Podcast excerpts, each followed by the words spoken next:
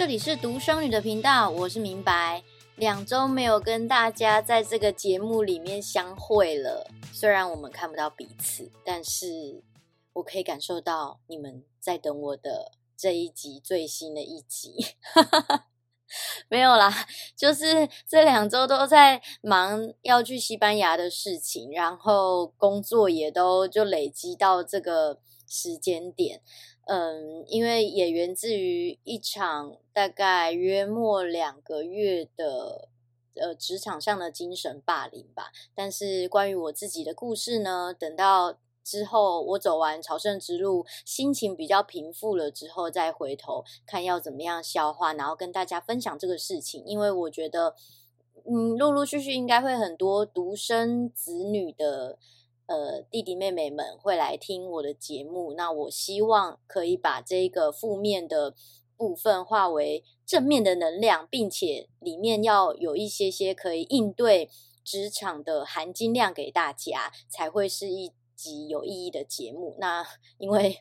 这件事情目前我消化的还不够完全，我觉得如果现在讲的话都是噼里啪啦一大堆很负面的东西，我不希望带给大家太多情绪。那这一集呢，还是要讲到呃，跟职场霸凌有关系的事，那就是，即便我很忙，可是有的时候有一些些小空档，我看我划一下手机，还是不免会被这个。李玟的新闻烧到，就是关于中国好声音的这个事情。诶，我觉得这件事情也在某种程度有疗愈到我。就是有很多时候，也许在听的你可能是上班族，也可能跟我一样是自己自由接案的，或是你是公司的老板等等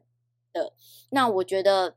因为我自己在二十四、二十五岁的时候就已经开始斜杠了。那个时间点就是一边在念研究所，一边自己在电商这边进修创业，然后一边就在公司上班，然后就一路一直都是有很斜杠的身份。那反而到现在我。比较佩服的是，你从来没有斜杠过，然后你一直从一而终的在你的这个职位、同一个工作里面的这样的人，我觉得你是幸运的，因为代表你应该是在职场上过得非常的平顺，然后可能跟呃上司或是同事之间的相处非常的好。我觉得没有什么不行呢，即便现在非常流行斜杠，但我觉得如果你在自己的这个环境当中相处的很舒服。然后这一些收入来源也都足够支撑你的生活，那就没有问题，没有一定要斜杠。那只是说我的这个过程当中都一直是斜杠来的，所以就可以比较理解，当自己在每一个不同的位置角度看事情，即便是同一件事情的时候，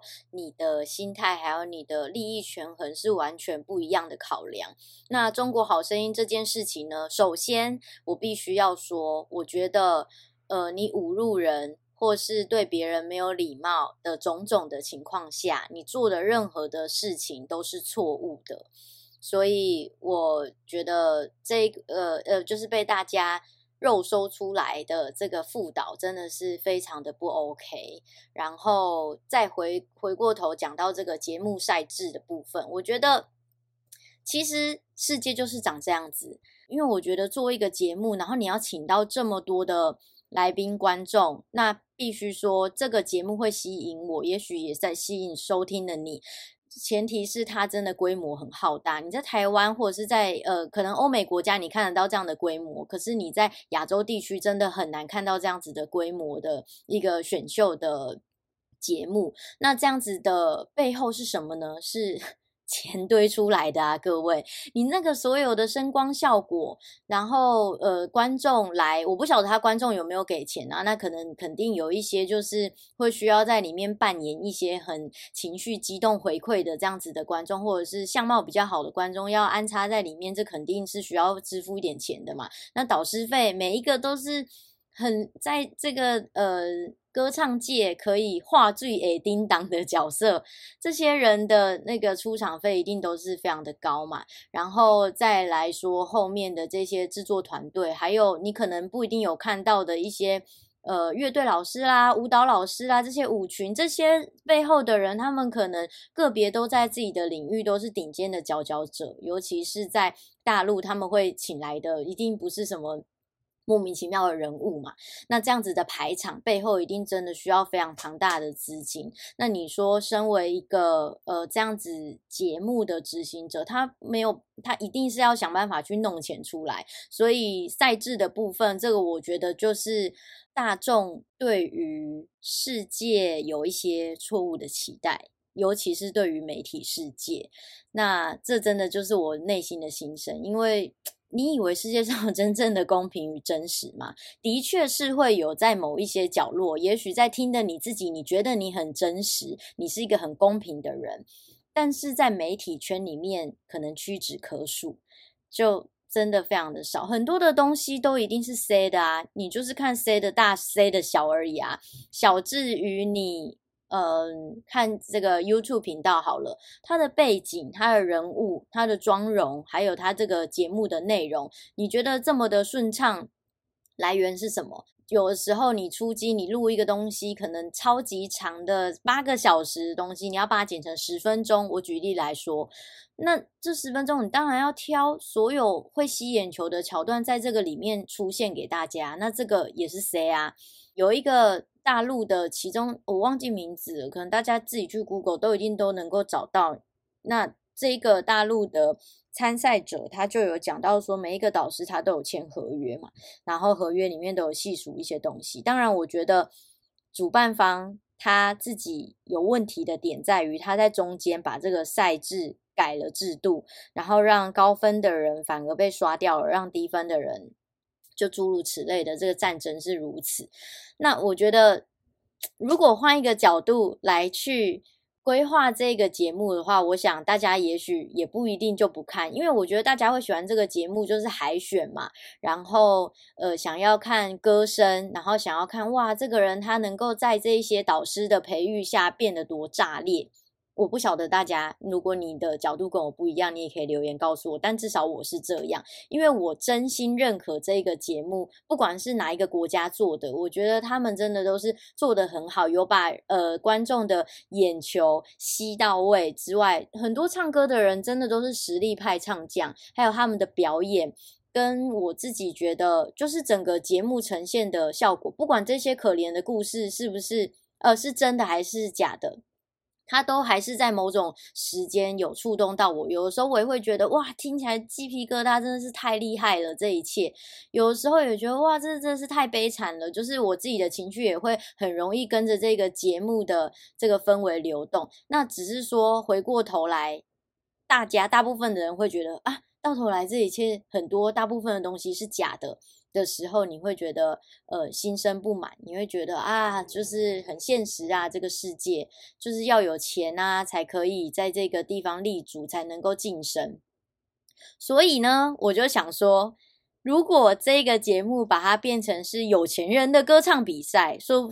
会不会其实更火？它如果变成这样子，我反而也还是会持续的看啊。我就会想要看说谁这么有钱还这么会唱，然后每一个人的这个起跑点的水平都是一样，都要付一样的钱。你付更多的钱，那其他人就再付更多的钱，看谁最有钱还最会唱。就假设说。呃，付钱无极限好了。假设他们就是每个人差不多台币二十万到四十万嘛，那有人付得起四十万，那就让这十个付得起四十万的人来唱。我相信这世界这么大，有钱人这么多，一定很多人也会 想要付这四十万，然后去展现自己的才艺吧。如果让世人看到说，哇，你家这么有钱，然后你还这么有才华，这么会唱歌，我觉得，嗯，我自己 是觉得还蛮好看的。不晓得听到这边的你觉得如何？就觉得说，大家如果把做这个节目的标准稍微再调整一下，变成是像我刚刚讲的，那会不会就能够减少更多的憾事呢？像我们最爱的天后李玟，她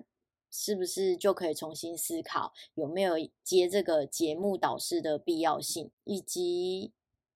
哎，我觉得他真的当歌手二十八年，还能够。遭受到这样子的职场霸凌，而且并不是他坐在那个位置上真的很生气就能够这件事情就能够在当时的那个时刻被重视，最后还是没有办法要屈服于这样子的恶势力，然后在自己的微博上面发一则好像息事宁人的文章，真的很不可思议耶。那今天这一集，透过这个事件，我也回头检视我自己在前两个月遇到的这个工作上面的霸凌，这个委屈的的部分，我就会在想说，有时候你看别人的力量，别人的资源这么大。但他还是会遇到一些他自己没有办法控制的事情，因为力量与资源能够控制你的，永远永远都有，就是大到你没有办法理解程度的事情。我们要怎么样可以更坚定我们的心智，然后去面对这件事情？那我在这个过程中也在思考说，如果有一些事情是人生中我们无法避免的，它会持续的发生。像是之前也访问过，从念书一直到工作被霸凌的朋友，然后还有包含我自己，我就会想说，如果这些事情它终究会持续的发生，那我要再怎么样训练我自己，每一次的事件当中都可以有一个呃